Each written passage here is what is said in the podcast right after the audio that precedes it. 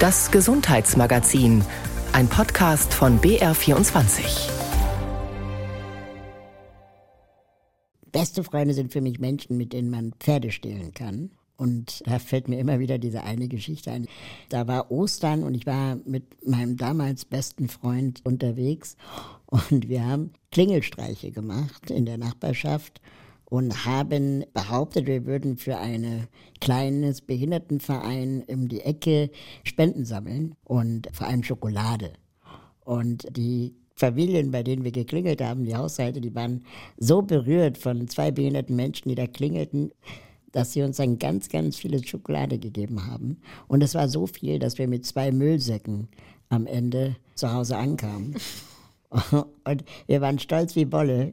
Und meine Mutter war stinksauer auf uns, dass wir unsere Behinderung quasi instrumentalisiert und benutzt haben, um an möglichst viel Schokolade zu kommen. Aber es hat funktioniert und das macht man nur mit besten Freunden, würde ich sagen. In dieser Folge des Gesundheitsmagazins ist wieder Platz für den Podcast Die neue Norm. Eine Sehbehinderung, zwei Rollstühle oder drei JournalistInnen. Jonas Karper, Raul Krauthausen und Judita Smikowski sprechen über Behinderung und Gesellschaft. In der heutigen Folge geht es um Freundschaften. Gibt es ausreichend Begegnungsmöglichkeiten, sodass Freundschaften zwischen Menschen mit und ohne Behinderung entstehen können? Oder haben Menschen mit Behinderung vor allem Freundinnen, die auch eine Behinderung haben? Aufmerksame Zuhörerinnen dieses Podcasts werden es wissen, dass wir nicht nur unterschiedliche Behinderungen haben, sondern eben auch eine unterschiedliche persönliche Geschichte mit der Behinderung. Ihr habt die Behinderung seit der Geburt, ich habe sie im Laufe des Lebens erworben. War es für euch ein anderes Freundinnen kennenlernen? Also Stichwort Berührungspunkte. Ich hatte früher ja keine Behinderung und hatte deswegen auch wenig Kontakt mit Menschen mit Behinderung. Heißt also quasi alle meine Freunde von damals haben keine Behinderung. Wie war es bei euch? Wie waren dort die Schnittmenge zu den nicht behinderten Menschen? Es ist so wie in der Gesellschaft auch. Wir haben zu wenig Berührungspunkte.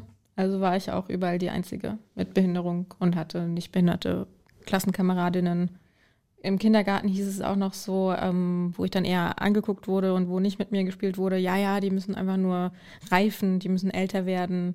Aber den Satz habe ich dann zehn Jahre später immer noch gehört. Und dann irgendwann dachte ich so, verstehen sie es. Irgendwann. irgendwann verstehen sie es, dass wir alle Menschen sind. da habe ich dann irgendwann gezweifelt. Aber trotzdem hatte ich dann ein paar gute Freundinnen ohne Behinderung. Das fand ich zum Beispiel immer cringe wenn meine Eltern mich versucht haben, mit anderen behinderten Kindern anzufreunden, mhm. dann dachte ich immer so, nee, wenn ihr nicht das gleiche Interesse habt wie ich an Lego oder Counter-Strike. Aber ihr habt doch beide Glasknochen. Dann, also. Ja, aber nee, es reicht halt nicht als freundlich Kategorie oder Kriterium.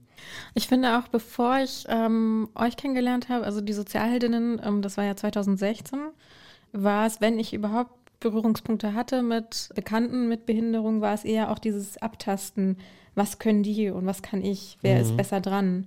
Genau, also das war, das war so ein ganz schlimmes, oberflächliches Vergleichen, wirklich, also mhm. so unterschwellig, aber auch, auch äh, wirklich auch ausgetragen sozusagen. Wessen Schuld ist das jetzt, dass die Gruppe hier vielleicht jetzt eher den Rollstuhlplatz buchen muss? Mhm. So. Also dieser Leistungsgedanke auch unter Menschen mit Behinderung. Aber, also wenn ich jetzt darüber nachdenke, habe ich eigentlich nur zwei Freunde mit Behinderung, die ich zu meinen engen Freunden zählen würde. Ähm, sonst, klar. Ja, wir beide natürlich. Also ne? uns also, nicht, ne? Ja. So. Mm, ja. Außerhalb des Arbeitskontextes, meine Güte. Ach so. Ja, schon angekommen. Und wer weiß, wer zu den zwei zählt. Hm? Ja, hier in der Runde. Hm, hm, vielleicht seid ihr es ja. So, jetzt ihr. Du willst jetzt mindestens zwei sagen. Ja, mhm. bei mir sind es zwei. Ah. Und ähm, ja, es sind Frauen. also wir euch, sind raus. Da müsste ich euch leider enttäuschen, genau. Es sind äh, Frauen. Und das ist so wertvoll, dass ich diese beiden Freundinnen habe, weil es einfach so eine tolle Freundschaft ist zwischen total mal abkotzen und dann wieder empowern, ähm, dann wieder sich irgendwelche Krankenkassen ähm, schreiben, rüber schicken, so. Also auch diesen ganzen Ballast da miteinander teilen. Und dann einfach wieder Eis essen gehen und Escape Room Spiele spielen. Also es ist einfach egal. So. Mhm. Und es gibt beides. Also den Crip Talk sozusagen, also das Reden über behinderungsbedingte Scheiße. Tut mir leid, ich habe jetzt schon zweimal das Wort gesagt. Und eben das ganze andere. Und das ist eben mega wertvoll. Aber es ist eben genau wie du gesagt hast, dieses beides. Also auf der einen Seite wollen wir Begegnung zwischen Menschen mit und ohne Behinderung, aber dieses quasi in der eigenen Bubble sein eben auch so wichtig ist. Ich glaube, das ist sowas, was man sogar über das, das Behindertsein hinaus tragen kann und es eher sowas Gesellschaftliches ähm, ist, was die Identität angeht. Also natürlich Frauen im Allgemeinen vielleicht eher eine beste Freundin haben, um ja, Themen zu besprechen, die so, das ist jetzt auch wieder Klischee, aber so Frauenthemen oder Männer. Was sind denn Frauenthemen? Jetzt bin ich gespannt. Ich weiß, ich weiß es selbst, ich, ich bin ja bei den Gesprächen nicht dabei. Es tut, tut mir leid.